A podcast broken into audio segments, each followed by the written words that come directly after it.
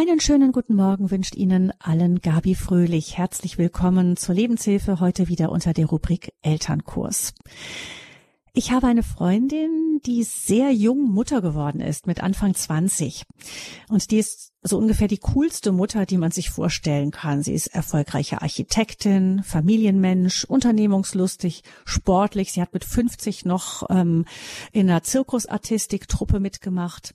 Also eine Mutter, mit der man angeben kann, dachte ich zumindest. Deshalb bin ich aus allen Wolken gefallen, als ausgerechnet diese Freundin mir lachend erzählt hat, dass ihr 15-jähriger Sohn sich aktuell weigere, auf dem Schulweg im selben S-Bahnwagen zu fahren wie sie und ihre jüngere und seine jüngere Schwester, also ihre Tochter. Ähm, das war dem Jungen viel zu peinlich, war das Argument. In diesem Moment ist mir klar geworden, dass man als Eltern von pubertierenden Kindern vermutlich überhaupt keine Chance hat, nicht peinlich zu sein. Die gute Nachricht dabei ist, man braucht es auch gar nicht erst zu versuchen, weil es sowieso nicht gelingen wird. Aber wie will man dann in dieser sensiblen Phase der Kinder, wo Eltern so insgesamt allermeist doch einfach sehr peinlich sind, überhaupt noch irgendwie Einfluss nehmen? Darüber sprechen wir im Elternkurs in der Lebenshilfe heute unter dem schon vielsagenden Titel zu Werten erziehen. Jugendliche brauchen Vorbilder. Im vergangenen Monat haben wir schon einmal über das Thema zu Werten erziehen nachgedacht. Am 7. Februar war das. Herzliche Einladung, die Sendung nachzuhören in unserer Mediathek unter horep.org. Und auch in dieser Sendung waren meine Gäste Gila Frank und Andrea Heck vom Verein Wertevoll wachsen. Und die beiden begrüße ich nun ganz herzlich auch in dieser Sendung. Guten Morgen, Frau Heck. Guten Morgen, Frau Frank. Schönen guten, guten Morgen. Morgen. Schön, dass wir dabei sein dürfen wieder. Wir mussten die Sendung aus terminlichen Gründen diesmal leider aufzeichnen, daher nicht mit Hörerbeteiligung. Wir werden die Sendezeit aber natürlich dennoch ganz nutzen, um tief in das Thema einzutauchen. Ich möchte Sie beide noch mal ganz kurz vorstellen. Frau Heck, Sie stammen aus Kolumbien ursprünglich, leben aber schon sehr lange in Deutschland, in Düsseldorf, haben drei Kinder im Alter zwischen 18 und 22. Und auch Frau Frank lebt in der Region Düsseldorf. Sie haben zwei erwachsene Kinder. Und ähm, ja, ich habe mich gefragt, eben als ich über die Geschichte nachgedacht habe, haben Sie beide auch schon mal diesen Spruch gehört, Mama, du bist peinlich? Ja, ich höre den eigentlich auch oder habe den früher auch oft gehört. Und ich finde, so wie Sie Ihre Freundin beschrieben haben, haben Sie eigentlich schon die Antwort gegeben, wie man damit umgehen könnte. Also die, sie bleibt entspannt und äh, lässt sich davon nicht aus der Ruhe bringen. Das ist manchmal auch eine Form von Provokation, die vielleicht gar nicht so gemeint wird, äh, gemeint ist. Ich stelle oft fest, dass die dass die Vorbildfunktion, die man eigentlich natürlicherweise durch die Autorität als Elternsein hat, letztlich doch irgendwie ankommt und dass, wenn sie dann anderswo unterwegs sind, sie das durchaus äh, anerkennen. Ich glaube, das ist eher im direkten Gegenüber mit den Eltern, dass man sich abgrenzen will, gerade wenn vielleicht noch junge Leute dabei sind, also Freunde von den Kindern. Mhm. Das heißt, ähm, haben wir dann die gute Nachricht, Ihre Kinder sind ja inzwischen schon größer, dass sich das irgendwann wieder ändert? Absolut, absolut. Wir haben einen ganz engen Draht und ich werde auch zu allem gefragt, mein Mann auch. Also äh, das ist, äh, kehrt sich absolut wieder um. Und ich glaube, wenn man das Selbstbewusstsein vermittelt, dass man weiß, warum man Dinge macht und dass man in bestimmte Richtungen geht und auch bei bestimmten Dingen fest bleibt, da sollte man sich auch nicht aus der Ruhe bringen lassen. Dann hat man durchaus gute Chancen, dass man die Kinder wieder kriegt. Und wenn man immer zeigt, dass man sie liebt, dass sie einem sehr wichtig sind, dann hat man so viele Punkte. Diese Form von Liebe, die gibt es eigentlich nur in der Familie. Und das wissen Kinder langfristig durchaus zu schätzen. Und das kommt auch zurück, da bin ich ganz sicher. Mhm. Ja, wie ist das bei Ihnen, Frau Heck? Also das, das erlebe ich tatsächlich noch, dass meine Jüngste sagt, oh Mama, du bist manchmal äh, richtig peinlich. Und ich äh, mittlerweile finde ich das sogar richtig gut, weil ich merke, dass es total wichtig für die Kinder ist, diese Abgrenzung zu schaffen. Und nur so, indem sie sich von uns abgrenzen, in unseren, ja, in den Geschmäckern, wie man sich anzieht, was man trägt, die Musik, das man hört.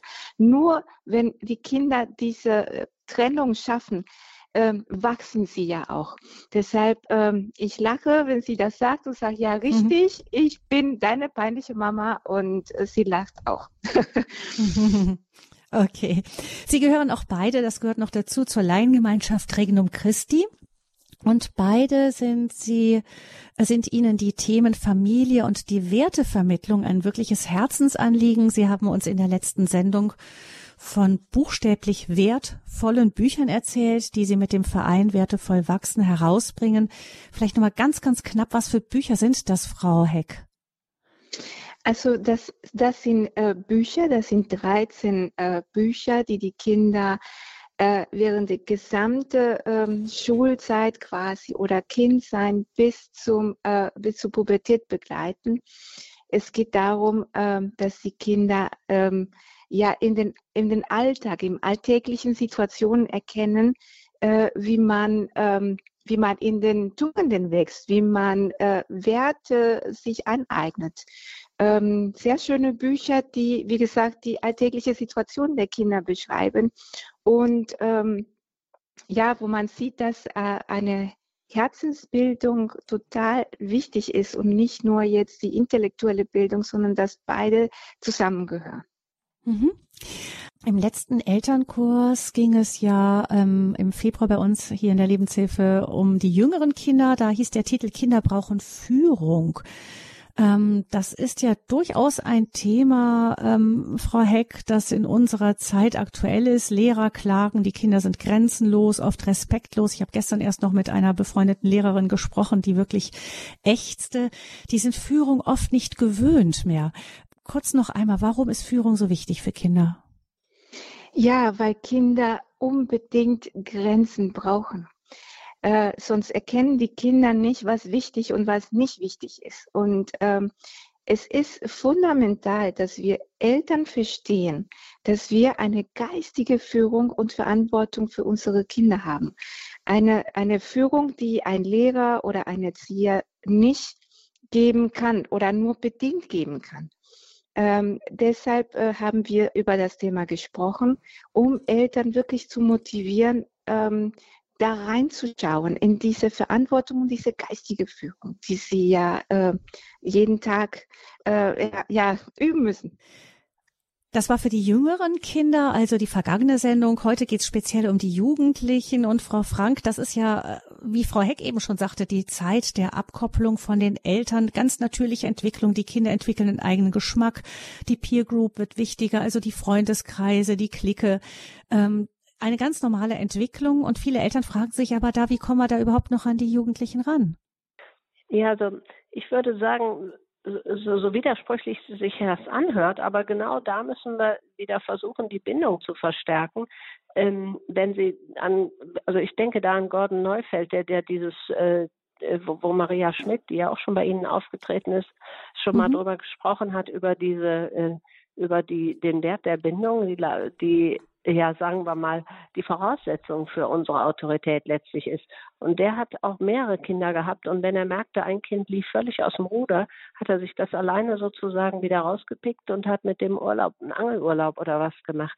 Und wir können nicht alle direkt einen Angelurlaub machen, aber wir müssen versuchen, äh, und das äh, haben wir auch immer getan, die Familienaktivitäten dann wieder zu stärken.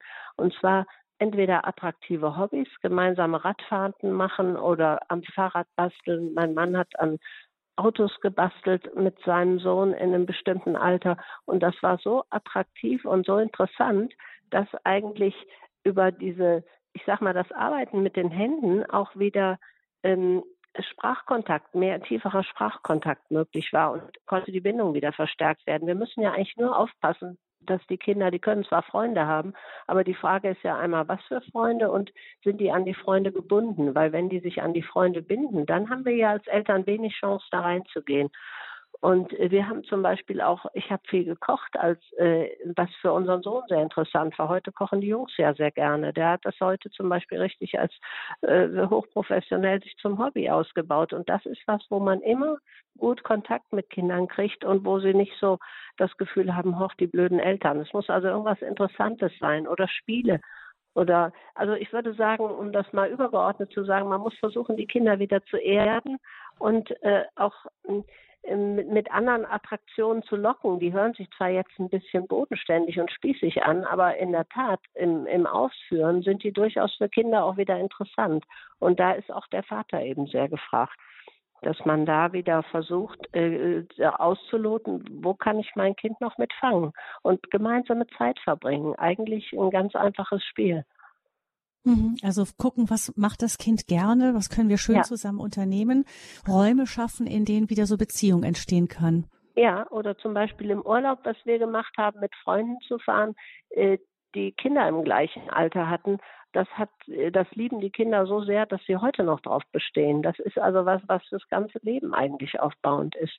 Also auch da sind Wiederholungen auch wichtig, dass man eine Art Zuverlässigkeit bietet, dass man was Attraktives hat, was, wo die Kinder sagen, es lohnt sich daran teilzunehmen.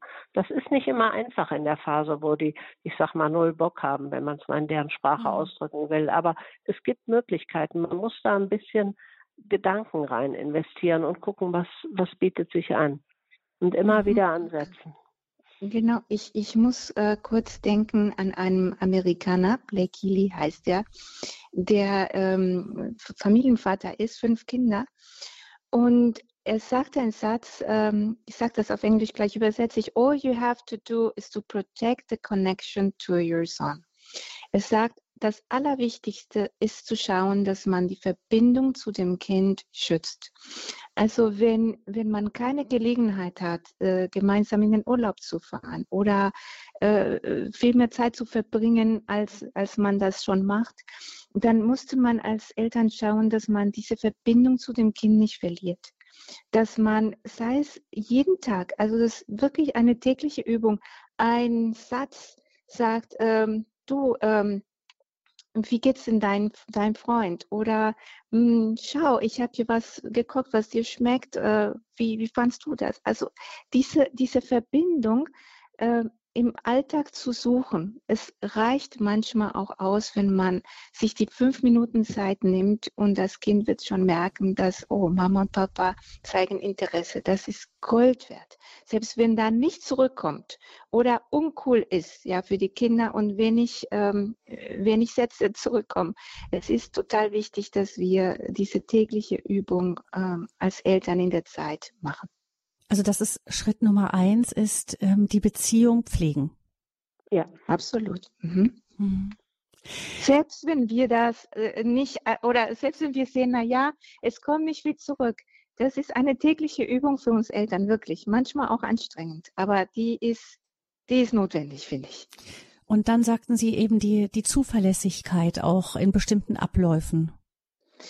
Äh, ja, also wie gesagt, äh, Verbindung oder Bindung schafft man ja äh, nicht nur aus, aus, aus den schönen Momente, die man erlebt, sondern Beziehung schafft man im Alltag. Beziehung schafft man morgens, wenn man sagt, ich wünsche dir einen guten Tag, mein Kind. Oder abends, wenn man sagt, du, ich wünsche dir eine gute Nacht. Also diese Sachen, die man jeden Tag beständig tut als Eltern, das dürfen wir nicht vernachlässigen, selbst wenn wir merken, das Kind ist den ganzen Abend da mit Kindern und spielt äh, am Computer. Immer wieder ähm, darauf achten und sich bewusst diese Zeit für das Kind nehmen. Ähm, es gibt ja sogar Eltern, die, die machen ein Date mit dem Kind und sagen, mhm. okay, einmal im Monat mindestens machen wir etwas Gemeinsames. Ja, wir gehen etwas, was dem Kind macht. Ja, also Minigolf spielen, weiß ich nicht. Es gibt so äh, Sachen, die im Moment äh, angesagt sind, diese Minigolf im Dunkeln, das ist im Moment mhm. hier so angesagt, mhm. Lasertag und dass man sagt, okay, äh, das letzte Wochenende im Monat, du, du schenkst mir zwei Stunden und wir machen das zusammen. Also Dates machen mit dem Kind, mit jedem einzelnen Kind, das ist, glaube ich, wichtig auch. Das ist die Beziehungsebene, die als aller, allererste kommt. Bindung kommt zuerst vor allem anderen. Jetzt fragen wir uns aber auch als Eltern oft, Frau Frank, ähm, wie ist das mit, ähm, mit dem Grenzen setzen? Ich meine, wir haben ja gehört schon von ähm, in der letzten Sendung, dass bei Kindern es wichtig ist, dass sie eben diese Grenzen bekommen, damit sie innerhalb dieser Grenzen auch ähm, ja sich sicher fühlen am Ende. Nicht, dass sie klare äh, Wege gezeigt bekommen, Grenzen gesetzt bekommen und so weiter. Bei Jugendlichen ist das ja viel, viel schwieriger. Jugendliche fordern eine lange Leine ein, äh, möchten viel selbst entscheiden und das fällt uns als Eltern dann immer schwerer, natürlich so jemandem, der einem dann auch vielleicht über den Kopf, Kopf gewachsen ist, wie das jetzt bei meinem 16-jährigen Sohn ist, dann zu sagen, ich möchte das aber so und so haben, wird dann viel, wird dann schwieriger als bei den Kleinen, oder? Es wird sicherlich schwieriger, weil wir natürlich argumentativ aufrüsten müssen. Das ist natürlich, je mehr die Sprachfähigkeit und der Intellekt eines Kindes wachsen, desto mehr muss ich natürlich auch gewisse Sachen erklären. Aber ich glaube, dass es auch viel damit, äh, viel, viel ein großes Problem heute ist, sage ich mal so, bei Eltern, dass sie äh, sich ihrer ähm, Autorität nicht mehr bewusst sind. Frau Heck hat ja eben schon gesagt, äh, die Erziehung ist die geistliche Dimension der Elternschaft. Wir sehen das aus, äh, als Christen ja eigentlich so, wir sagen, Gott hat die geistige Autorität schöpfungsgemäß in den erziehenden Menschen reingelegt. Das ist so ein Begriff, der für uns wichtig ist, dass wir uns als Eltern dessen immer wieder bewusst sind und uns da auch nicht äh, unser Selbstbewusstsein wegnehmen lassen. Wir, es ist natürlich immer so, dass sowas mit Liebe passieren muss und dass, wie Frau Heck ja auch sagt, dieses Ausbrechen oder der Versuch des Ausbrechens auch wichtig ist. Daran messen die Kinder sich ja. Aber ich glaube, dass wir trotzdem dabei bleiben müssen, gewisse Dinge einzuhalten, zum Beispiel Familienzeiten, dass man gewisse Mahlzeiten hat, die man zusammen äh, äh, einnimmt. Das ist zum Beispiel aus meiner Sicht ein ganz großes Thema, dass man heute diese Mahlzeiten in vielen Familien überhaupt nicht mehr hat. Man muss jetzt nicht dreimal am hm. Tag zusammensitzen, aber ich bin ganz sicher, dass man einmal am Tag vielleicht morgens, also das haben wir immer gemacht mit den Kindern, also mein Mann war vielleicht früher weg, aber dann war ich da und abends gemeinsam gegessen. Und das ist etwas, was man von Kindern auch einfordern kann und muss und was denen auch letztlich hilft, was denen auch eine Struktur gibt. Und wenn man diese Dinge hat, kann man auch darauf bestehen, wenn man die in der Familie hat. Und äh, das braucht man, sollte man, glaube ich, gar nicht zur Diskussion stellen. Was nicht heißt, dass man starr wird und Kinder unter Druck setzt. Also wenn die was vorhaben, müssen die auch mal, muss man sich da auch mal äh, äh, variabel verhalten können. Das, find, das ist jetzt damit nicht gemeint. Aber wir müssen die Rahmenbedingungen, in denen wir als Familie leben wollen, die sollen wir vorgeben. Und das ist auch noch bei älteren Kindern der Fall. Sie sind noch nicht erwachsen, sie sind noch nicht unabhängig und sie können auch gewisse Dinge noch nicht übersehen und ähm, vom Ende her sehen. Und da müssen wir einfach auch äh, Zuverlässigkeit in der Familie auch mit den Aufgaben, die dazugehören, den Pflichten einfordern. Da bin ich schon von überzeugt. Wohlgemerkt immer in Liebe und möglichst hm. konfliktfrei. Mm, es ist ja so, dass äh, oft der Fehlschluss ist, die Kinder sind intellektuell dazu fähig und auch äh, von, von, ihrer, von ihren körperlichen Fähigkeiten, sich über Tage selber zu versorgen ab einem gewissen Alter. Das ist gar nicht der Punkt. Und dann kommen Eltern auch oft in Versuchung zu sagen, und die Kinder wollen das dann ja auch, ihre Freiheit, und sagen, naja, der kann das ja schon alleine. Und äh, wenn man dann als Eltern auftritt, als jemand, der sagt, ja, ich weiß, dass du das theoretisch kannst, aber ich möchte es trotzdem noch nicht, dass du es alles ganz alleine machst, ähm, steht man oft ähm, ja ziemlich alleine da, weil die Kinder sagen, wieso, die anderen dürfen das alle und ihr traut mir das nicht zu, die anderen Eltern trauen das ihren Kindern schon zu, alleine wegfahren mit Freunden in der Gruppe und so weiter und so fort. Ja, das ist natürlich, sagen wir mal so, die, wie soll ich sagen, so der, der erste Punkt, wo es gefährlich wird, wenn Kinder alleine wegfahren wollen. Also ich weiß nicht, wann das bei Ihnen stattfand. Bei uns war das so mit 13, 14, wo das anfing mit Jugendgruppen. Da hatten wir das Glück, dass das Regnum Christi, wo ich gerade relativ neu dabei war, wunderbare Möglichkeiten bot, wo ich heute dem Herrn dankbar für bin, dass wir das hatten und dass wir sie da mitgeben konnten und wussten, das ist ein behüteter Rahmen, der also auf die richtigen Dinge achtet.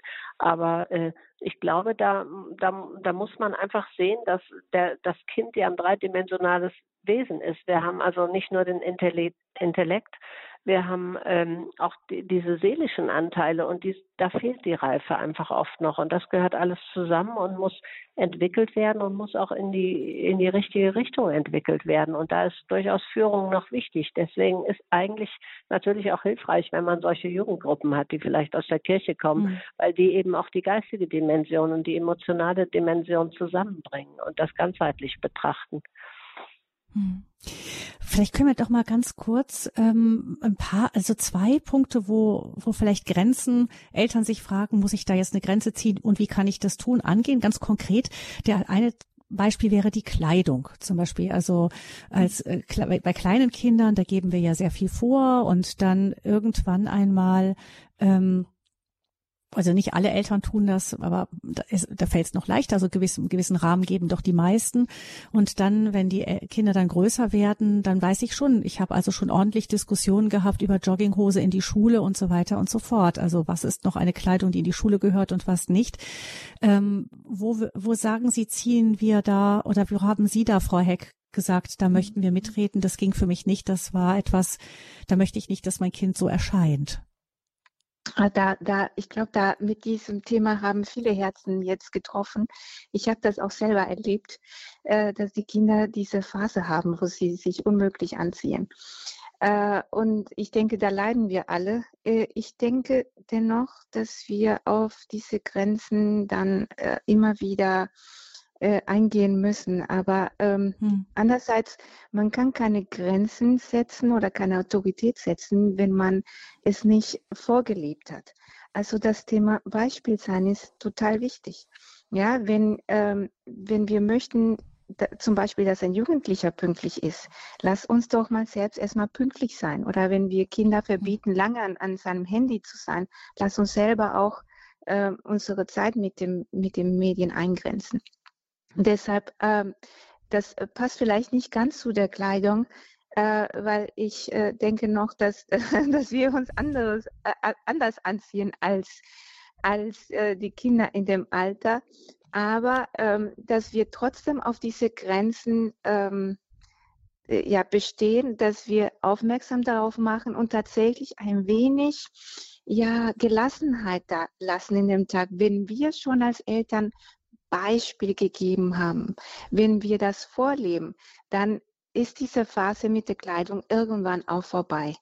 Wenn wir mhm. dann immer wieder darauf aufmerksam machen, das sieht unmöglich aus und, und wie kannst du dann nur, das ist eher für ein Kind, ähm, ja, das, das will eher gegen der Mutter sein und wieso du immer mit, diesen, mit diesem Modegeschmack, mhm. sondern Gelassenheit und Beispiel sein immer wieder mhm. Beispiel sein und auf diese Grenzen in allen anderen Themen auch eingehen.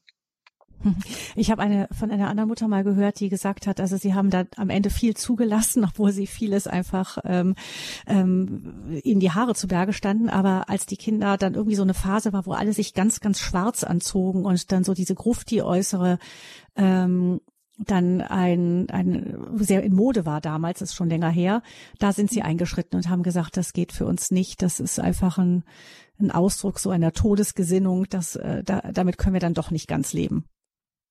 Ja, ist ja auch richtig, weil wenn man mit dem Kind argumentiert, muss man dann auch ähm, sagen, warum man das so denkt. Also nicht nur diese blinde Autorität, äh, kleide dich anders mhm. und das sieht ja furchtbar aus, sondern warum man meint, dass es nicht in Ordnung ist. Also das, das ist schon ganz richtig. Und selbst wenn das Kind nicht sofort reagiert, dann hat das Kind zumindest unsere Argumentation angenommen. Und das ist wichtig. Da, ähm, da nicht ähm, zu sagen, es bringt nichts, sondern immer wieder darauf ähm, ja, immer, immer wieder sagen, mein Kind, warum? Und, und guck mal, die, das andere steht jetzt so, so viel besser und immer in Liebe. ja, ich glaube, und nicht als Machtkampf. Ne? Zu dem, mhm. zu dem, zu der Jogginghose, äh, auf die Jogginghose zurückzukommen. Ich glaube, das ist jetzt nicht so schädlich. Äh, das ist natürlich was, was wir als Eltern nicht sehen wollen. Aber da könnte man eigentlich, äh, sag mal, sachlich gesehen vielleicht gelassen bleiben. Könnte auch mhm. durchaus sein, dass die Kinder damit bei dem Lehrer selber auflaufen. Aber ich sehe noch äh, zum Beispiel das mit dem, mit dieser schwarzen Kleidung, das finde ich sehr gut, was Sie gesagt haben, wo so ein bestimmter Ausdruck einer einer Geisteshaltung auch eben hintersteht. Und das hat ja eine größere Bedeutung, dass man als Eltern sowas erklärt und auch äh, versucht dagegen zu wirken. Genauso wie ich bei Mädchen zum Beispiel wichtig finde, ähm, dass die auch einen Sicherheitsaspekt achten. Also wenn ein Mädchen abends zum Feiern in die Stadt geht und Bahn fährt und hat einen Wahnsinns Minirock an, halte ich das also für, für absolut gefährlich und unangebracht und würde da als Eltern immer was sagen und würde das auch nicht erlauben. Und äh, da gibt es schon auch Unterschiedlichkeiten in dem, wo Kinder die Grenzen überschreiten. Und da muss man wirklich überlegen, wo kann man sagen, ja, lass es laufen, das wird sich wieder aus, wieder einrenken. Zum Beispiel trug unsere Tochter dann Pullover, wo hässliche Kinder, also so, so Tiermotive drauf waren, das war für mich nicht weiter schädlich, außer dass es nicht sehr geschmackvoll war. Aber da kann man eigentlich großzügig bleiben. Aber es gibt eben andere Dinge, wo man auch nicht großzügig bleiben kann, wo man einfach aufgrund der Rahmenbedingungen auch was sagen sollte. Das muss man, glaube ich, unterscheiden. Mhm. Also unterscheiden, wo lohnt es sich wirklich darauf ja, zu bestehen? Genau, ganz genau. Mhm. Und wo passiert nichts wirklich Schlimmes, wenn ich ja, äh, ja, mal über meinen ja. Schatten springe und nachgebe. Ja, mhm. genau, weil das wirklich wichtig ist, dass sie nicht überall also, nur die Verlierer sind. Nee, das wäre furchtbar.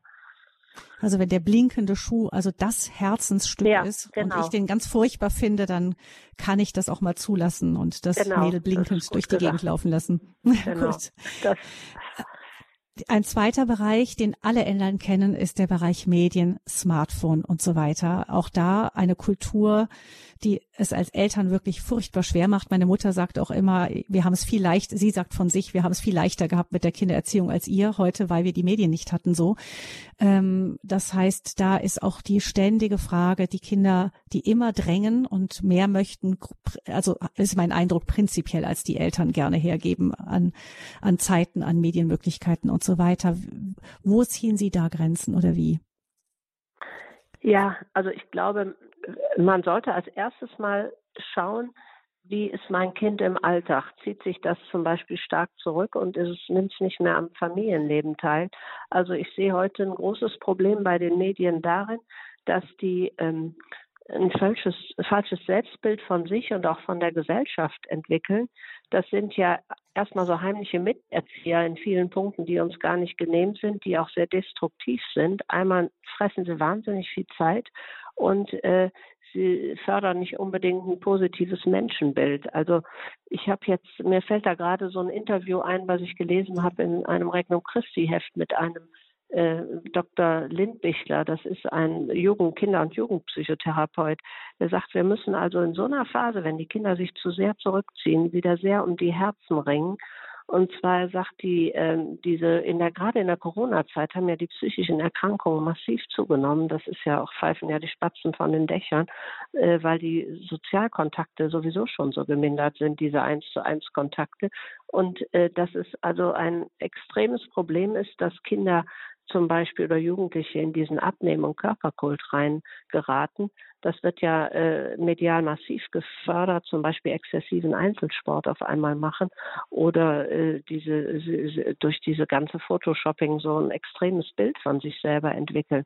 Und da kann man eigentlich auch nur wieder mit den alten Hausmitteln ansetzen, Bindung verstärken, feste Tagesstruktur und äh, gemeinsame Mahlzeiten. Und was mich wundert, was er sagt, das ist so ein Spruch, der hätte von meiner Mutter kommen können. Achten Sie auf regelmäßigen Schlaf, deutlich vor Mitternacht. Das äh, äh ist so ein, äh, wirklich so ein Oma-Rezept, aber das hat wohl eine enorme Bedeutung und äh, das weiß ich von mir selber, weil ich auch ein Nachtmensch bin, dass wenn man also das nicht hinbekommt, dass das ein echter Krankheitsfaktor auch ist. Und da muss man, glaube ich, wirklich aufpassen, wo wird es gefährlich und wo ist es eigentlich das übliche Maß. Mhm. Ähm, Frau Heck, das ist ja auch so, dass die Kinder, ich meine, Sie haben der, die Jüngeren, also nicht ganz junge, aber jugendliche Kinder noch im Haus auch. Es ist ja so selbstverständlich, dass die auch die ganze Kommunikation über das Smartphone machen. Alle Gruppen, Sportgruppen, alles wird darüber organisiert. Rausnehmen aus diesem ganzen ähm, Prozess kann man die Kinder ja ab einem gewissen Alter gar nicht. Viele Eltern fragen sich aber auch, ab wann ab wann soll das Kind denn eigentlich ein eigenes Smartphone haben? Ich weiß, bei uns in der Grundschule, unser, unser Jüngster, der ist in der Grundschule noch, der ist, glaube ich, so einer der ganz, ganz wenigen, die überhaupt noch keins haben. Das heißt, die sind immer jünger geworden. Und da muss man die Kinder ja, wenn man das nicht möchte, ähm, doch über doch inzwischen längeren Zeitraum schleppen, indem sie dann vielleicht die armen Einzigen sind oder zu den ganz wenigen gehören, die eben noch nicht so ein Ding haben. Ja, da, das sehe ich genauso. Also es gibt, also für, für mich ist es ganz klar, ein Grundschulkind braucht kein Smartphone. Ähm, das ähm, ist sehr schwer für uns Eltern durchzusetzen, aber es ist für das Kind total wichtig, weil, äh, wie Frau Frank das eben auch schon sagte, das ist ein Zeitfaktor, was da äh, verloren geht, wenn die Kinder immer mit diesen Geräten ähm, den Tag verbringen. Es ist klar, die Digitalisierung ist da und die ist jetzt auch nicht mehr wegzudenken. Und deshalb ist es jetzt für mich ganz wichtig, auch an, an, an die Eltern, die uns jetzt gerade äh, hören, zu sagen, misch dich ein. Schau, äh, wie die Apps funktionieren, die, die die Kinder ständig benutzen. Versucht man dann die Welt der Kinder zu verstehen. Weil wenn wir überhaupt gar nicht wissen, wie ein Instagram funktioniert oder ein TikTok, dann können wir auch keine Grenzen setzen. Und deshalb, es ist wichtig, äh, ab an, ich meine, ab ungefähr elf, wo die Kinder schon in der weiterführenden Schule ein Smartphone haben, wegen der Schule auch, dass wir auch immer wieder uns selber sagen, okay, was ist das? Komm, zeig mir, wie das geht. Ich will ja auch schauen. Äh, das zeigt erstmal Interesse. Äh, das Kind fühlt sich ja, ähm, ja aufgehoben oder Mama will das lernen oder Papa. Und das ist für uns auch wichtig, um ja, um die Situation zu kennen, um die Grenze zu setzen. Was, was ist gesund und was eben nicht? Mhm. Und das ist die, bei jeder Funktion anders. Ne? Das ist bei jeder App und bei jeder ähm, äh, Nutzung dann verschieden. Die Gefahr ist ja die, dass das eben einfach nicht unsere Welt ist und wir das alles einfach nur ganz furchtbar finden und dann im Grunde eine Zeit so lange versuchen abzublocken, wie es geht. Die Kinder sind auf andere Generationen, haben diese anderen Interessen und stehen dann im Grunde auf diesem Gebiet komplett ohne ihre Eltern da oder eben nur mit schimpfenden Eltern. Ja, und das wäre eben nicht das Richtige. Weil, wie gesagt, das ist, die, die Digitalisierung ist da. Und, und äh, dagegen zu kämpfen ähm, auf ewig ist ja auch für, für uns Eltern unglaublich ermüdend. Also ich, ich bin da voller Bewunderung, wenn Eltern zu mir sagen, Mensch, mein Kind ist in der vierten Klasse noch kein Handy und es ist kein Problem, wenn das Kind alleine nach Hause geht. Ähm, ich muss ja auch nicht nach dem Weg schauen, wo mein Kind sich gerade befindet. Das ist toll. Ähm, es ist aber auch anstrengend, dagegen zu kämpfen. Und irgendwann werden die Kinder auch quasi auch äh, gezwungen, mit Medien in Kontakt zu treten, allein wegen der Schule. Das in der Pandemiezeit, das ist der, das beste Beispiel. Und deshalb, ähm, da ist auch wiederum unsere Verantwortung, ein bisschen up-to-date zu bleiben und ein Verständnis zu bringen für die Kinder, die, die, ähm, die, die da quasi die, die Freundschaften haben, so, ähm, so abstrus, wie es manchmal klingen mag. Ähm, auch da müssen wir äh, uns öffnen und, und unsere Kinder da begleiten. Und ich auch glaube, das Gespräch mhm. suchen. Mhm. Ne? Wenn, wenn man selber mhm. sieht, oh, das sind aber komische Bilder, die da unterwegs sind, pass mal auf, ich habe das gesehen in, in Instagram. Oh, da kann man aber wegklicken, das tut ja nicht gut. Pass bloß auf, was du verteilst. Und so ein bisschen Medienerziehung ähm, gehört unbedingt dazu. Ich mhm. glaube, das Verteufeln bringt auch grundsätzlich nichts. Ich glaube eher, dass man auch auf die Inhalte gucken muss. Und man muss auch sehen, wir wohnen zum Beispiel sehr auf dem Land, dass die Kinder zum Teil auch auf das Verabreden durch die Gruppen angewiesen sind und dass man vielleicht nicht alles schlecht macht, sondern sagt, ja, zum Verabreden ist es gut. Das kannst du machen, weil das natürlich auch die, das soziale, die soziale Teilhabe letztlich ermöglicht. Wenn die Kinder sich alle verabreden zum Sport oder zu was auch immer und unser Kind kann nicht mitmachen, weil es das nicht hat, ist es eigentlich auch schlecht. Also man muss vielleicht das ein bisschen immer abwägen und nicht so das Kind mit dem Bade ausschütten. Vielleicht ist mhm. das wichtig, dass man das auch äh, im Zusammenhang dann sieht, was, was, wie andere Kinder leben und sich auch vor allen Dingen, wenn es schwierig wird, zum Beispiel mit schlechten Bildern, da muss man meiner Meinung nach auch mit den Eltern der anderen Kinder in Kontakt treten, weil das immer heißt, ja, die anderen dürfen das alle. Und äh, manche Eltern wissen auch nicht, was läuft. Und ich glaube, da hat man nur eine Chance, wenn man da an einem Strang zieht mit mehreren Familien. Hm. Und ähm, das ist das eine. Was gucken die Kinder? Was machen sie da? Da plädieren Sie beide, Frau Frank, Frau Heck, dafür, dass man einfach hineingeht in diese Welt, ähm, sie nicht einfach nur verteufelt, sondern hineingeht und versucht äh, zu schauen, was machen die Kinder da Absolut. und einfach mhm. da auch den Kontakt zu den Kindern suchen. Auf der anderen Seite ist es aber auch so, dass viele Eltern merken, dass dieses Dauer, diese Daueranwesenheit von diesem Smartphone, das in der Hosentasche klemmt, ähm, im Zweifel dann, äh, wenn man sich hinsetzt, auf den Tisch daneben gelegt wird und so, dass diese diese Daueranwesenheit einfach ständig und ständig und ständig die Aufmerksamkeit wieder bindet und aus der Realität herausholt. Wie kann man, Frau Heck, denn damit umgehen, dass man, also auf der einen Seite ist, ist man es gewöhnt, das immer bei sich zu haben, aber auf der anderen Seite merkt man doch, dass das tut auch gerade im, im Familienalltag nicht gut. Das ist, da haben Sie vollkommen recht. Und ich denke, dass äh, A und O ist die äh, Familienregelung des Themas. Ja, wenn, wenn man sagt, okay, bei, bei der Mahlzeiten bleiben die Handys weg und konsequent weg, dass, dass man handyfreie Zonen dann äh, äh aufmacht zu Hause, wenn wir alle im Wohnzimmer, dann schauen wir bitte nicht auf dem Handy, angefangen von uns Eltern. Ja, ähm, wiederum das Thema Beispiel sein, ähm, weil wir Eltern meinen, na ja, ähm, ich bin erwachsen, ich kann meine Handyzeiten wohl gut eingrenzen. Ach, da würde ich aufpassen. Ähm, das, das geht ganz schnell, dass man selber zu lange da dran hängt.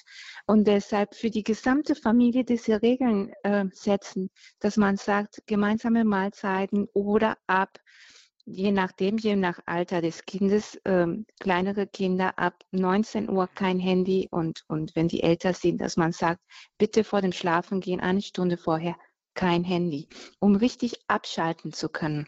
Das erfordert äh, auf jeden Fall ein wenig Autorität und Ausdauer.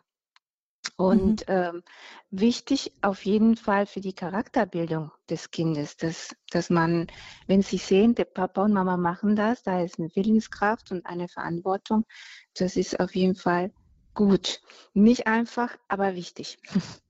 Ja, und da hilft vielleicht auch nochmal diese, diese Empfehlung mit den Händen arbeiten, wenn man gemeinsam irgendwas macht, gemeinsame Familienaktivitäten wie Radfahren oder Klettern oder Wandern oder was auch immer, dann ist manchmal ist keine Hand frei für sowas. Das ist einfach, aber das ist, müssen attraktive Sachen sein, wo die Kinder auch Lust zu haben, wo alle gemeinsam was machen. Dann ist es durchaus möglich, dass das auch mal vergessen wird.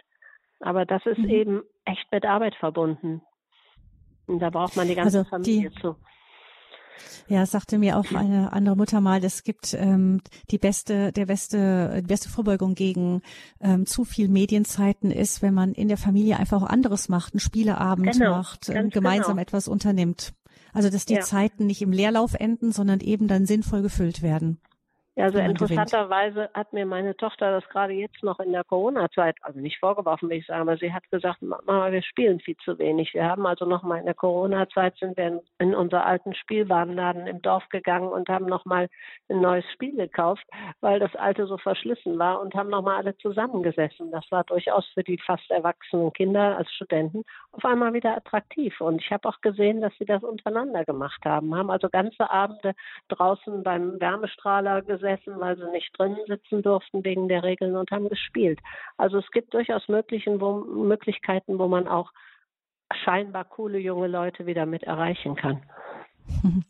Zu Werten erziehen. Im zweiten Teil sprechen wir heute hier im Elternkurs bei Radio Horeb über das Thema Jugendliche brauchen Vorbilder.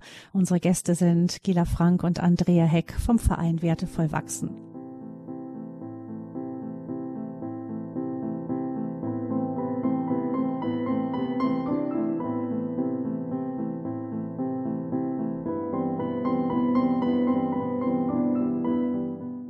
Jugendliche brauchen Vorbilder. Das ist unser Thema heute hier in der Lebenshilfe bei Radio Hureb im Elternkurs, wenn wir sprechen über die Frage, wie können wir Kinder zu Werten erziehen.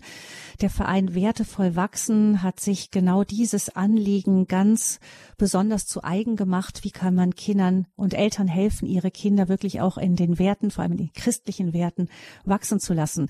Gila Frank und Andrea Heck vom Verein Wertevoll wachsen ähm, sind unsere Gäste hier in dieser Lebenshilfesendung und wir gucken eben auf die schwierige Phase eben Pubertät, Jugendalter. Wie kann man eben Jugendlichen noch, ähm, wenn sie eben in einer Phase sind, in der sie sich von Natur aus, von ihrer ganzen Entwicklung her einfach auch von den Eltern abwenden oft und Gleichaltrigen mehr zuwenden, wie können wir da eben noch so viel Einfluss behalten, dass wir die Kinder auch durch diese Phase gut durchbringen können. Wir haben über die schwierigen Themen gesprochen, eben Grenzen ziehen, gerade auch Mediennutzung.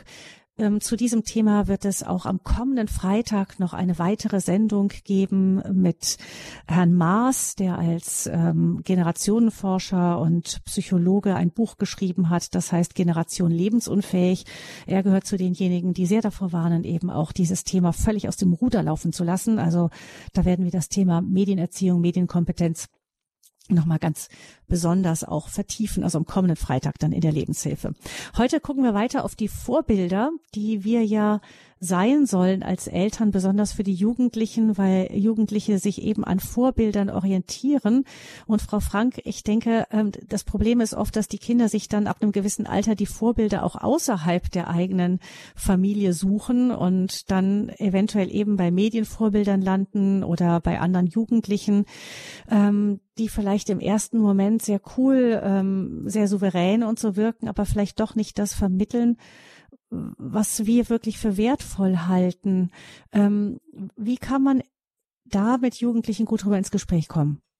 Ja, ich glaube, das ist, äh, ist wirklich eine Riesenherausforderung, weil Jugendliche natürlich in dem Alter äh, durch diese Welt, in der wir heute leben, sagen wir mal, Vorbilder haben, die äh, von ihren Werten her überhaupt nicht tragen. Also was, was heute Vorbilder in der Prominenz sind, sind ja oft Leute, die, äh, die unheimlich viel Geld verdienen oder einen unheimlichen Körperkult betreiben, gerade also bei Stars und sowas, das ist ja, oder Schauspielern, ähm, die, sagen wir mal, ich sag mal vorsichtig ausgedrückt, starke Ich-Menschen sind und die ihre eigene Persönlichkeit stark pflegen.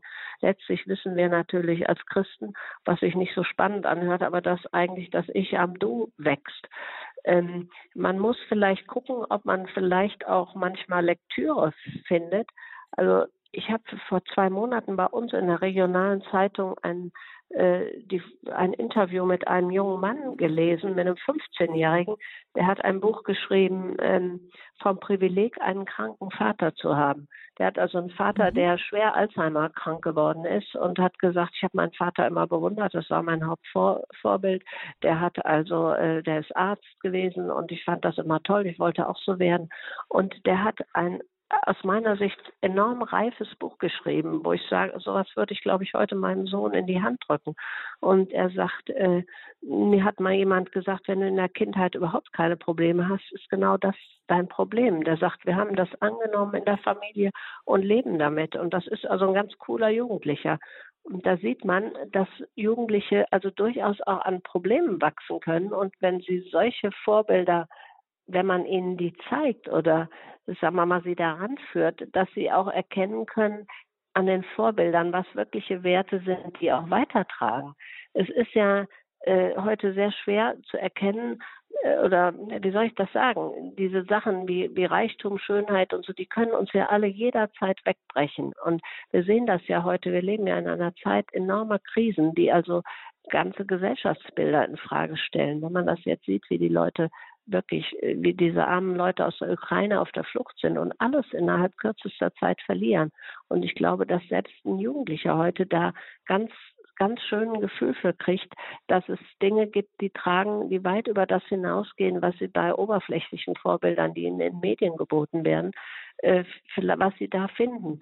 Und ich glaube, dass man da auch Gespräche führen muss und auch schauen muss, was kann also auch ein Vorbild sein. Zum Beispiel Sportler, es gibt ja auch Sportler, die sich, sagen wir mal, hervorragend um andere kümmern, die also äh, große Selbstdisziplin an den Tag legen, was bei Jugendlichen letztlich auch gut ankommt.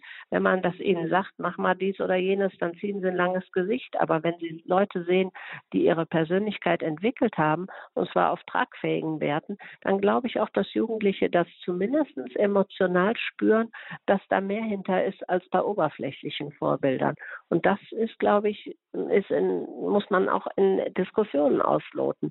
Und äh, was natürlich anstrengend ist für Eltern, weil das natürlich auf den ersten Blick nicht so besonders attraktiv erscheint. Mhm. Ich, ich glaube, ich kann da nur äh, dazu was äh, kurz sagen. Ähm, das hatte Frau Frank absolut recht. Da ist das Gespräch absolut notwendig. Wenn wir sehen, unsere Jugendliche haben dann als Vorbilder die ganze Influencer in Instagram, dass wir uns vielleicht als Eltern dann doch dazu raffen, zu sagen, kommt, sag mir mal, die, diese junge Mann oder die junge Frau, und äh, im Gespräch einfach mal, ja, meinst du, der ist besonders glücklich oder was macht ihn aus? Äh, meinst du nicht, der ist vielleicht doch äh, abhängig von Likes? Und in diesem Gespräch äh, unseren Kindern unterstützen bei der Entwicklung von Zielen. Ähm, und zwar unsere Jugend scheint so, das scheint zumindest so zu sein, dass sie relativ ziellos ist, dass sie sich da, die leben nur im, im Jetzt und, und, und ja, sofort. Und äh, viele haben diese langfristige Ziele nicht. Was willst du in deinem Leben? Was ist für dich wichtig? Es muss aber auch nicht unbedingt immer diese, diese langfristige Ziele, es können auch ja kurzfristige Ziele. Wenn wir sagen, Mensch, ähm, was würdest du gerne tun? Äh, guck mal, der Sportler oder jemand, der ein, ein Instrument spielt, wäre das nicht toll, wenn du das machst? Und ähm, ja, dass man dem Kind sagt, ja, es ist nicht nur eine, eine Sache, die, die du machst eine Woche, sondern du brauchst Ausdauer und Willenskraft und dass, dass man mit den Kindern zusammen diese, dieses Gespräch führt. Also ähm, ziellose Menschen sind unsicher und beeinflussbar. Und das möchten wir für unsere Kinder nicht. Also da sind wir dann Eltern wiederum gefragt, äh, Grenzen und, und Leitbilder zu geben. Also auch da ähm, lohnt sich dann einfach, sich umzuhören und zu gucken, ach, da ist jemand, der, der klingt beeindruckend und dann kann man auch mal mit ihm übersprechen. Ich merke jetzt, ich hatte zum Beispiel mit unserem Sohn, der hat jetzt seine erste Facharbeit in der Schule geschrieben müssen im Gymnasium und ähm, hatte Stauffenberg-Thema gewählt. Das war äh, eine spannende Geschichte, da einzutauchen in die Welt dieser Widerstandskämpfer und so. Und da merkt man, da sind die Jugendlichen ja dann auch oft fasziniert oder ähm, suchen ja irgendwo auch ja, Vorbilder, oder? Ist ein sehr gutes Beispiel und da muss man auch zu sagen, dass das gut, dass Sie das nochmal ansprechen. Wir haben unsere Bücher sind so aufgeteilt, dass wir einmal diese Protagonisten haben, die, äh, die haben praktisch drei Erzählstränge. Der Haupterzählstrang ist immer diese durchgehende Geschichte dieser beiden Kinder, die die Kinder sozusagen von der ersten Klasse bis zur letzten begleiten. Also und, die Bücher, die äh, Sie ausgeben. Ja, und der zweite Teil in diesen Büchern sind immer so kleine Sachteile, die eingebaut sind, wo zum Beispiel irgendwelche ähm, geschichtlichen Ereignisse beschrieben werden, von Alexander Fleming zum Beispiel, wie der das Penicillin erfunden hat. Aber es werden immer auch Persönlichkeiten vorgestellt, und zwar gezielt Persönlichkeiten, Persönlichkeiten, die besondere Werte verkörpern und ähm, die, sagen wir mal, für ihr Volk oder für ihr Land was Besonderes getan haben. Zum Beispiel Mahatma Gandhi wird ausführlich besprochen mit seinem Kampf für die Freiheit in Indien. Und diese Dinge sind eigentlich äh, was, was Jugendliche eigentlich suchen. Gerade, ich würde sagen, so, so 13, 14-Jährige, wenn die so anfangen, ihre eigene Persönlichkeit zu entwickeln, können die da unglaublich viel daraus mitnehmen auch wunderbar von Erziehungswissenschaftlern aufgebaut, weil das genau diesen Nerv der Kinder berührt, gute Vorbilder zu suchen, dass sie eben genau erkennen, wieso ist es nichts, wenn ich irgendeinen Influencer aus dem Internet nehme, aber wieso ist das gut, wenn ich mich mit dem Leben von Mahatma Gandhi beschäftige, nur mal um ein Beispiel zu nennen. Und das beantworten. Also auch da wie bei dem Thema Zeit, wenn ich den Medienzeit nehme, ist es gut, sie sinnvoll zu füllen, auch bei den Vorbildern. Ja. Nicht nur ähm, zetern und äh, schimpfen über das, was äh, diese Influencer machen und äh, die schlecht reden, nee. sondern vielleicht ist es sogar besser, andere daneben zu stellen. Ja. Die Kinder, wenn sie einigermaßen gesund entwickelt sind, spüren ja eigentlich ja. auch, was wirklich langfristig tragfähig ist. So ist das. Ich glaube, der Mensch ist in sich eigentlich gut und strebt auch nach dem Guten, aber das muss man natürlich vorlocken. Man kann ja auch über solche Persönlichkeiten in der Familie sprechen und sagen, so mal, heute nehmen wir uns mal den vor, dass man in ein Gespräch darüber kommt. Und das Gespräch ist ja schon der halbe Weg, dass man überhaupt mal Interesse auf was fokussiert, was schon gewesen ist. Die Menschheit hat ja diese Probleme, die wir heute haben, immer schon in der einen oder anderen Form durchgemacht. Es gab immer Krieg, Vertreibung, es gab immer Leid, aber es gab immer extrem unterschiedliche Antworten, wie Menschen darauf geantwortet haben. Und das hat viel mit Charakterstärke zu tun. Hm. Gute Filme könnte man vielleicht hier auch noch einwerfen. Ja, sind unbedingt. auch etwas, wo man schön gemeinsam dann hinterher noch ins Gespräch kommen kann, die einen vielleicht auch nochmal anders berühren können. Genau, also ja, das ist die Vorbilder. Auf der ein Thema wahrscheinlich, das auch viele Eltern beschäftigt, Frau Helke, ist das Thema eben Sexualität, Sexualerziehung. Schon von der Schule her kommt oft nicht unbedingt das Allerbeste zu dem Thema, aber spätestens, wenn die Jugendlichen in Medien unterwegs sind, wird ihnen ähm, wahrscheinlich so ungefähr alles andere als, sagen wir mal, die katholische Sexuallehre, so wie sie traditionell ist, irgendwie vermittelt. Ähm, wie darüber mit Jugendlichen im Gespräch, ins Gespräch kommen heute in der Welt, in der sie jetzt ja nun mal leben? Ja, so dringend notwendig, dass wir als Eltern uns diese Aufgabe wirklich zu Herzen nehmen, dass wir die ersten Ansprechpartner unserer Kinder werden, wenn es um das Thema Sexualität geht, weil ähm, die werden heute, heute die Kinder so früh damit konfrontiert und so früh aufgeklärt. Also nicht nur in den Schulen von, von Fachpersonal, sondern von äh, Videos und, und Co. Und deshalb, ähm, es ist, also kein, kein Lehrer und kein Mensch kennt unsere Kinder wie wir sie kennen. Und nur wir können dann genau beurteilen, wann es ist gut, wenn ich ein Kind etwas sage oder erkläre, wie äh, von, der, von der Sexualität. Ähm, und deshalb mein Appell immer wieder, dass wir uns damit befassen, was die Kinder im Internet sehen, dass wir uns damit beschäftigen. Ähm, und wenn ein Kind mit einer Frage kommt, dann wirklich mit Offenheit und ohne Scham antworten. Es ist wichtig, weil wenn die Kinder in der in der Jugend sind. Und sie werden dann mit äh, Freundinnen konfrontiert und Freunde, die nehmen schon ganz früh die Pille, die übernachten beim Freund, ähm, wo sie dann äh, Sexualität als einfach mal eine Freizeitbeschäftigung sehen und als Lust, äh, ja, das, ich habe Lust dazu, dann machen wir das mal, dass man als Eltern dann immer wieder das Gespräch sucht und sagt, ja, Sexualität ist nicht nur mal ein Trieb, sondern äh, Sexualität beinhaltet auch eine geistige Komponente. Und das ist etwas, was nur wir Eltern machen können. Selbst die beste Aufklärungsstunde in der Schule, die, die sensibel ist und gut gemacht ist, kann diese Lücke nicht füllen. Also mein Appell, das Gespräch immer wieder zu suchen und manchmal auch proaktiv äh, das Thema zu behandeln, wenn man merkt, dass das Kind vielleicht schon mit pornografischen Bildern oder mit, ähm, mit bestimmten Erfahrungen ähm, ja, konfrontiert ist. Hm. Das große Problem ist, glaube ich, dass äh, heute, ähm, sagen wir mal, die rein körperliche Seite weit vor der geistigen und emotionalen Entwicklung steht. Und ähm, diese ganzheitliche Sexualerziehung, die wir auch in unseren Büchern absolut von, zwar von Anfang bis zum Ende drin haben, das fängt also im kleinen Körperbewusstsein im ersten Schuljahr schon an bis zu der Zeit der Pubertät, wo die Gefühle einbezogen werden. Äh, es ist extrem wichtig, dass die Sexualität eben immer mit Verantwortung zusammengedacht wird und dass Kinder sehen, dass das beziehungsorientiert ist und dass die ähm, dass der Leib nicht alleine dasteht, dass die Seele dazu gehört. Und es entstehen heute unglaubliche Verletzungen dadurch, dass auch Sexualität in der Schule nur körperbezogen vermittelt wird. Und diese ganze seelische Komponente, was zum Beispiel einem Jugendlichen vorgeht, dessen Körper sich verändert, das wird in diesen Büchern zum Beispiel sehr gut beschrieben.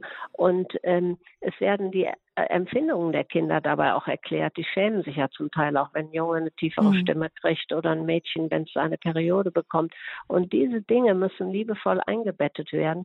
Und es ist extrem wichtig, dass wir in diesem Zusammenhang aus meiner Sicht auch über hm, den Wert des Lebens sprechen. Es ist, äh, man muss heute als Eltern, ist leider die größte Herausforderung, dass die Sexualkunde in den Schulen nicht nur zum Teil schlecht ist, sondern auch von Leuten betrieben wird, die mit der Schule als solches gar nichts zu tun haben, von sogenannten Lobbygruppen, die also völlig andere Interessen im Sinn haben und ähm, als Christen müssen wir zum Beispiel unseren Kindern vermitteln, dass Fruchtbarkeit ein Riesenschatz ist, der gehütet werden muss und dass äh, Abtreibung kein Teil einer Verhütung ist, dass, sondern dass das eigentlich, dass das nicht eigentlich, sondern dass das eine furchtbare Sünde ist. Und diese ganzen Zusammenhänge, die sind auch nicht von heute auf morgen darzustellen. Das dass das Leben heilig ist. Das ist nicht nur am Anfang des Lebens, das ist auch am Ende des Lebens so. Und wir leben leider in der Kultur des Todes, wo wir als Eltern sehr viel mehr dafür tun müssen, unseren Kindern das in Liebe zu vermitteln, welcher Schatz ihr Körper und ihre ganze Persönlichkeit ist.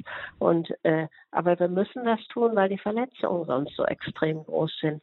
Wenn Kinder in diese Schere reinkommen, dass Sexualität sozusagen, dass dass Personen nur genutzt werden und dass keine persönliche Empathie dahinter steht, dass der Mensch als Produkt verkommt, was ja heute leider auf vielen Ebenen ist, dann haben unsere Kinder, äh, dann, dann gehen sie uns verloren. Mhm, mhm. Ja, das Thema Sexualität ist eines von den vielen, die in der Phase der Jugendlichen auftauchen, denen man sich als Eltern äh, stellen muss irgendwie. Und äh, deshalb ist es so wichtig, das haben wir von Ihnen schon verstanden, gleich am Anfang, immer wieder betont die, die Bindung zu den Kindern zu halten. Man kann nicht erst mit den schweren Themen einsteigen und hoffen, dass die Kinder einem dann zuhören, wenn man nicht vorher schon sehr an der Beziehung gearbeitet hat und immer viel, immer Zeit und auch Liebe in diese Beziehung investiert hat. Frau Heik, vielleicht noch zu den verschiedenen äh, Typen, die wir als Jugendliche da vor uns haben. Manche sind ja so Dauerdiskutierer, die auch wirklich alles, aber auch wirklich alles in Frage stellen.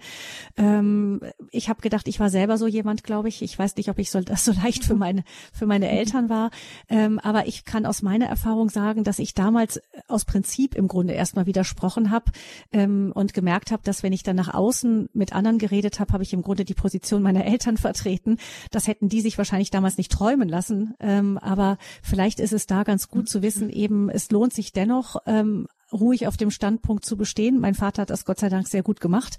Ähm, und dann sich zu sagen, selbst wenn der, der Jugendliche signalisiert, ich bin da überhaupt nicht mit einverstanden, ist vielleicht doch was hängen geblieben. ja, das, das, das finde ich gut und ich, ich kenne das. Äh, mein Sohn ist auch ein Kind, der immer sehr gerne alles diskutiert hat, immer wieder. Und äh, ich, äh, ja, wie ich das erlebt habe, ist, dass äh, wir müssen ein bisschen dann als Eltern ganz intelligent agieren. Manchmal ist Diskussion gut und gesund, gerade um, äh, um eine um, um, Umwelt zu schaffen, wo das Kind selber eine Meinung bildet. Aber wenn die Diskussion dann äh, dann zu Aggression führt oder wenn man merkt, die, die Diskussion führt zu nichts, dann hm. müssen wir tatsächlich als Eltern sagen, stopp, ähm, es ist gut, du hast jetzt meine Argumente verstanden, ich habe deine Argumente auch verstanden und ähm, man kann ruhig unterschiedliche Meinungen einfach stehen lassen. Das ist sogar ganz gesund mit älteren Jugendlichen, dass sie merken, es gibt zu Hause ein, ein, eine Umgebung, wo man argumentieren kann und diskutieren kann, aber wo man auch die Sachen stehen lassen kann, wenn man merkt, mhm. das führt zu nichts. Mhm. Also da, da ist tatsächlich äh, Arbeit für uns Eltern, diese, diese Gradlinie zu erkennen, wann ist es gut und wann ist es halt nicht gesund. Und dass das Kind auch lernt anzunehmen, meine Eltern denken so und das ist okay. Und dass wir als Eltern auch durchaus die Meinung unseren Kindern ernst nehmen und respektieren und sagen, gut, ich nehme es an, ich, äh, es ist gut. Äh, das ist das soll, wie gesagt, so wie immer alles in der Erziehung in, in Liebe geschehen. Aber ähm, da ist äh, ja unsere Ausdauer als Eltern gefragt. Mhm. Dann gibt es hier aber auch noch die anderen Typen. Das sind diejenigen, die sich zurückziehen, die dann einfach durch die Tür sozusagen auf kürzestem Weg in ihr Zimmer verschwinden und die Tür wieder hinter sich zumachen. Ähm, was ist da zu tun? Ja, da ist ganz wichtig, wie gesagt, äh, Konsequenz und äh, Proaktivität, sage ich jetzt mal. Und zwar selbst wenn ein Kind äh, in ihrem Zimmer hockt und das passiert ja oft in der Pubertät und gar nicht, gar nicht viel sprechen will, dann ist es unsere Aufgabe als Eltern doch jeden Tag kleines Liebe, Liebebeweise zu zeigen, jeden Tag ein Kind umarmen, selbst wenn nichts kommt. Jeden Tag ähm, klopfen an der Tür und sagen, hey, komm raus, äh, ich, ich will dir was sagen. Immer wieder auf diese Kleinigkeiten im Alltag ausharren. Das klingt ja äh, banal. Es ist aber nicht so, weil wir können nicht erwarten, dass ein Kind, das immer im Zimmer bleibt, dass es plötzlich jetzt kommt und doch fünf Stunden mit uns verbringt, sondern das ist jeden Tag diese kleine äh, ja, Übungen äh, im Alltag. Hm, die, die sind so viel wert. Also ruhig ähm, jeden Tag unser Kind wirklich umarmen und jeden Tag unser Kind sagen, ja, äh, weißt du, ich liebe dich. Nur so fühlt sich ein Kind angenommen, auch selbst in diese Phasen, wo, wo das Kind mit uns wenig zu tun haben möchte. Hm die immer wieder also den, den Weg zu dem Kind suchen. Ich habe auch mal von jemand gehört, äh, fand ich auch sehr schön, die sagte, dass es in der Jugendphase ganz besonders wichtig ist, dass man einfach da ist. Also man, die, kind, die älteren Kinder brauchen einen weniger von der Zeit her als kleine Kinder, weil sie einfach selbstständiger sind, mehr auswärts machen, aber anders wieder das heißt, dieses Dasein ist wichtig, auch äh, wenn man irgendwie viele Tage aneinander vorbeiläuft und nichts passiert. Aber dann gibt es manchmal diesen einen Moment, diesen Kairos, ja. der gerne im manchmal des Nächtens im dunklen Flur äh, kurz vor Mitternacht, wenn man eigentlich ins Bett hm. gehen möchte, kommt und dann plötzlich fängt das Kind an, irgendein Thema anzusprechen und dann ist es ganz, ganz wichtig, diesen Moment nicht vorbeigehen zu lassen.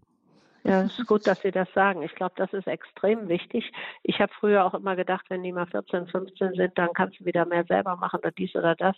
Das kann man auch, aber man muss sprungbereit sein, würde ich sagen. Manchmal kann es auch die Fahrt irgendwo hin sein, dass man ein Kind mitnimmt irgendwo hin und fährt und auf einmal kommt im Auto so ein Gespräch zustande. Und ich glaube, diese Bereitschaft und dieses Wissen darum, dass wir immer da sein müssen, was ich im Grunde heute noch tue, wo unsere Kinder Mitte 20 sind. Es kann durchaus sein, dass ein Anruf kommt, wo ich ich merke, die sind in Not und brauchen ein Gespräch. Und das muss nicht lange sein. Aber diese grundsätzliche Verfügbarkeit und das grundsätzliche Wohlwollen von Eltern, und zwar egal wann, ich glaube, das Gefühl ist Gold wert und gibt eine Sicherheit fürs ganze Leben. Hm. Vielleicht zum Schluss ähm, dieser Sendung noch ein ganz kurzer Blick auf ein Thema, das äh, vielen unseren Hörerinnen und Hörern vielleicht wichtig ist, ist auch die Frage, was machen wir, wenn die Kinder plötzlich so an am Glaube, an Kirche und so kein Interesse mehr zeigen, sich da auch ehrlich eher so ein bisschen abwenden von, ähm, vielleicht auch irgendwann sagen, komm am Sonntag in die Kirche, ich habe da jetzt echt einfach keine Lust mehr und so. Eigentlich mit 14 sind sie ja äh, religiös mündig, also dürfen selber entscheiden, was sie da machen wollen. Ähm, wie machen Sie, haben Sie das gemacht mit Ihren Kindern? Haben Sie darauf bestanden, zum Beispiel, wenn, wenn die Frage überhaupt aufkam, nicht? Bei manchen kommt die Frage ja nicht so auf, aber gesagt, nee, der Kirchgang, den machen wir als Familie, da verstehen wir drauf. Ähm, oder wie geht man damit um, wenn ein Kind da so sagt, seine, anfängt, seine eigenen Wege zu gehen, was die Eltern ja oft, gerade wenn der Glaube eine wichtige Rolle im Leben spielt, doch sehr schmerzt? Ja, ich glaube, unsere Aufgabe ist, ähm, ja, unsere Religion schmackhaft zu machen. Ja, und dass wir ein wenig tatsächlich auf unsere Sprache achten. Und zwar, wenn wir zum Beispiel Sonntag sagen, ja, wir gehen in die Kirche, da ist Sonntag, lass uns doch mal um 10 Uhr gehen, dann haben wir es hinter uns und äh, dann können wir den Sonntag nutzen. Also wenn, wenn wir selber so sprechen, dann wird es bei den Kindern ganz deutlich, na ja, es ist eher eine Last, sonntags in die Kirche zu gehen und, und kein Geschenk. Also dass, dass äh, wir immer wieder Vorbilder sind, dass wir uns nicht schämen, wenn wir beten, dass wir es ruhig zulassen, dass die Kinder sehen, dass wir gerade beten. Das ist ein Zeugnis, das ist ja viel größer, als wenn sie, wenn die Kinder dreimal in der Woche zu mir sehen äh, übertrieben jetzt. Mhm. Äh, das wäre natürlich gut, wenn sie es tun würden, aber ich meine, diese Zeugnis, die wir als Eltern haben, ist unfassbar wichtig. Also wir sind diejenigen zu Hause, die die Liebe Gottes vermitteln und ähm, wir, wir machen Gott erfahrbar in der Familie. Also lass, lass, lass unsere Kinder ruhig sehen, wenn wir beten. Das, das wird sie prägen. Und diese Kleinigkeiten im Alltag, ein kleines Gebet vor der Mahlzeit, ähm, ähm, abends ein, ein, ein kleines Gebet abends, ähm, wenn, wenn die Kinder ins Bett gehen, so Gott segne dich, mein Kind. Das reicht aus. Und das wird sich dann entwickeln, dass die Kinder ein, ein Durst entwickeln, tatsächlich dazu zu gehören, weil sie spüren, es ist gut, es tut mir gut und meine Eltern leben das. Ähm, ja glaub, also glaubwürdig und, und echt. Auch ich da glaube, wieder das Thema Vorbild. Hm. Ja, ich ja, glaube, was auch wichtig ist, ähm, sag mal, bei uns ist das zum Beispiel bei Frau Heck, die ist, äh, er hat das ja noch hingekriegt, dass die Kinder sonntags mit in die Kirche gehen. Bei uns, ich bin spät wieder tief in den Glauben eingestiegen. Da war bei uns, sagen wir mal, bezüglich sonntäglichen Kirchgang, äh, da, der Zug ein bisschen abgefahren. Aber was wir durchaus oder was, was ich erlebe und was wir auch leben, dass man den Glauben im Alltag mit einbezieht und zwar auch die geistige Perspektive. Ich bin zum Beispiel, da habe ich meiner Tochter vorgeschlagen, als es beruflich nicht so klar oder im Studium nicht so klar war, geht sie mehr rechts oder mehr links. Da haben wir also in der Familie sehr darüber diskutiert und haben auch mit Freunden darüber gesprochen. Und dann haben wir gesagt, sprich auch mal mit einem Priester drüber. Wir haben zum Beispiel auch die Berufswahl auch mal von der geistigen Perspektive beleuchtet. Und ich glaube, dass wir einfach vermitteln müssen, was Frau Heck schon sagte, diese Geborgenheit in Gott.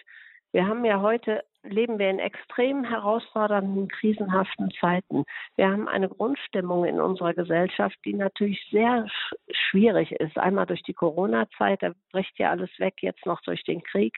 Und wenn wir da unseren Kindern das Gefühl geben, dass wir ruhig bleiben und Sicherheit im Glauben haben, nach dem Motto, Gott hat einen Plan, er hat alles unter Kontrolle, mhm. wir sind seine Ki Kinder. Ich glaube, das müssen wir gar nicht zu them thematisieren oder formulieren, aber wenn Sie das spüren, dass wir diese Sicherheit haben und trotzdem den Frieden, trotz krisenhafter Zeiten, die immer wieder kommen werden, wir werden da nie von frei sein, dann ist das, glaube ich, viel wichtiger in dieser Phase, wenn wir Ihnen das mitgeben. Und was ich glaube auch noch was wichtig ist, was ich so sehe, wenn ich angesichts dieser, dieser ganzen Jugendbewegungen wie Fridays and Future for Future, wo aus meiner Sicht so eine sehr negative Lebensgrundhaltung zum Teil rauskommt. So nach dem Motto, wenn wir jetzt nicht demonstrieren, geht die ganze Welt unter. Ich glaube, dass man Kinder eher dahin bringen sollte, dass sie erstmal Verantwortung für sich und ihr eigenes Leben übernehmen. Wer bin ich vor Gott und was tue ich in meinem direkten Umfeld? Ich muss jetzt aber nicht die ganze Welt retten. Wenn wir da so ein mhm. paar, paar, paar, äh, paar Stich, äh, paar Highlights setzen oder sagen wir ein paar Eckpunkte vorgeben, glaube ich, dass wir ihnen fürs ganze Leben was mitgeben. Einfach von der Grundeinstellung. Wie geht man an Probleme ran?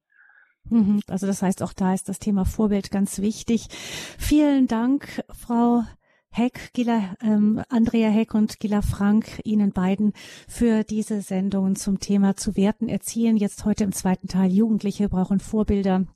Die erste Sendung für die kleineren Kinder ähm, finden Sie oder über die kleineren Kinder finden Sie ähm, in der Mediathek von Radio Horeb. Am 7. Februar ist die gelaufen, können Sie gerne nachhören. Auch diese Sendung hier wird in Kürze in der Mediathek zu finden sein. Am Donnerstag geht es ähm, weiter mit äh, Josef Müller, dem Bestsellerautor und Redner Kraftfutter, oder geht es um die Demut, ein Schlüssel zum Herzen Gottes.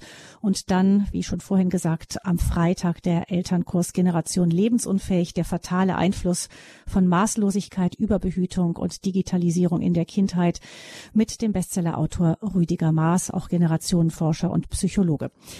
Vielen Dank Ihnen nochmal beiden für diese Sendung heute. Und ähm, ja, kurzer Hinweis noch auf die Bücher Wertevoll wachsen. Die ganzen Bücher, ähm, den Link dazu finden Sie im Internet auch unter horep.org auf dem Infofeld zur Sendung von heute. Oder Sie rufen beim Hörerservice an, der hilft Ihnen dann auch gerne weiter unter 08328 921 110 sicher auch schöne Geschenke, die man den Kindern, Enkeln ähm, zur Kommunion oder auch einfach so zu Weihnachten schenken kann. Also da ist eine ganze Bandbreite an Büchern zum Thema Werte von und Werte zu Werten erziehen. Alles Gute Ihnen, Frau Heck. Vielen Dank auch Ihnen, ja, Frau Frank. Dank. Und wir Danke. freuen uns, wenn wir Sie mal wieder hören. Gabi Gerne. Fröhlich verabschiedet sich auch und wünscht Ihnen allen, liebe Hörerinnen und Hörer, noch einen gesegneten Tag.